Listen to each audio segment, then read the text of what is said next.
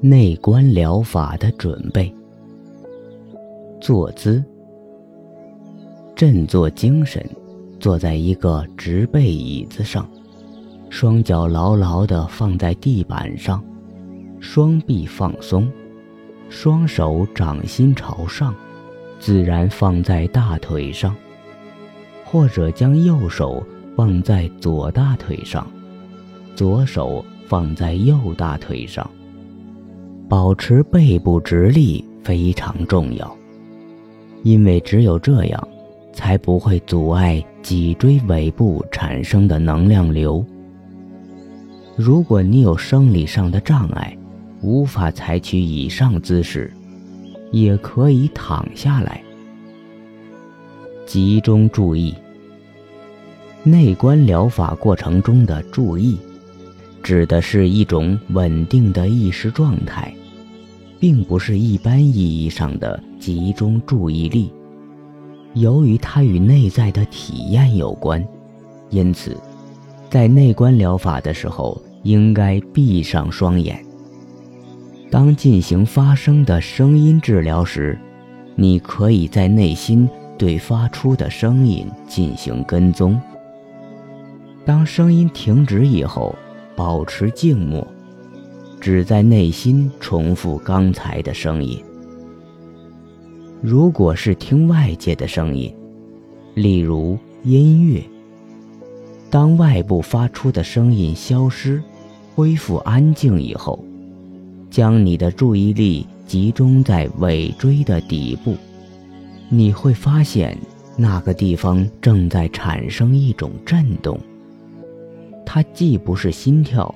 也不是呼吸引起的，实际上，这正是能量流本身的声音，是你身体产生的心脉动。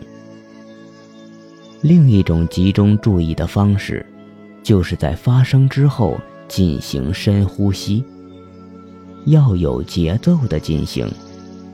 但是如果声音很响亮，或者伴随着剧烈的运动，呼吸的频率就会变大，这时，你最好在肺部运动减缓时，就将精力集中在尾椎的底部，而不要去配合那种速率。进行内观疗法的时候，除了意识的注意点以外，尽量摒除其他杂念。至于发生之后应该坚持多长时间的内观疗法，可以自由选择，五到三十分钟都可以。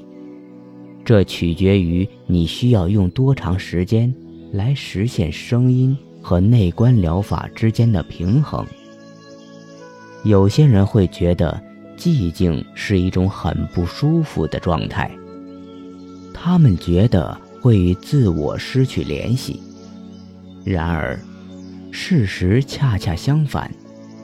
越是平静，你与你的真我之间的联系就越密切。你会在静默中弄清楚你在经历什么，你要什么，你是谁。想象与触摸。想象是大脑的一种力量，能够引起能量流朝着需要它的地方运动。它有助于使你的声音振动朝着身体需要的部位集中，从而增强声音的疗效。在内观疗法的过程中，可以充分利用想象的力量。帮助完成声音对身体的治疗。你的双手可以帮助延伸大脑的想象。一旦完成发声练习，你体内的能量流就会被激活，并且流向具有触摸疗效的双手。人类的双手具有神奇的治病功能，通过触摸身体。可以打通身体的能量通道，也就是东方医学所说的经络。生活中，我们都有过这样的体会：当身体某处疼痛的时候，用手轻轻抚摸，常常会缓解疼痛。因此，在静默的同时，想象能量在你体内流动，并缓慢地移动双手，轻轻触摸身体病痛的地方。这样，能量就能够在声音、双手以及被触摸的身体部位之间，进行一种自然的相互转换和循环流动，将声音与触摸结合起来。还有助于增强情感作用，增加我们对自己的爱。这种训练还可以在两名以上的练习伙伴间进行。练习者将双手互相连接在一起，同时发声，彼此触摸。另外，还有一种方法。发声的伙伴将双手接近对方身体上某个要接受声音治疗的特殊部位。接受声音的人也可以同时发声。假如合作者之间互相信任，疗效会更加显著。运动与姿势，发声的同时还需要运动。其实，声音本身就是一种运动。振动产生频率，发出声音，而这一切都源于物体运动。所以，发声就是运动。当我们发声时，无论是讲话、发自然音，还是唱歌，几乎同时都伴随着一些姿势。或者身体运动，我们很少有人能在声带、舌头、嘴唇活动时保持绝对静止。优秀的精神导师们除外，他们在向他人传授真理的时候，能够使身体完全保持静止。一定的姿势和身体运动。往往会促使我们发出的声音显示出明显的意图、力量和方向。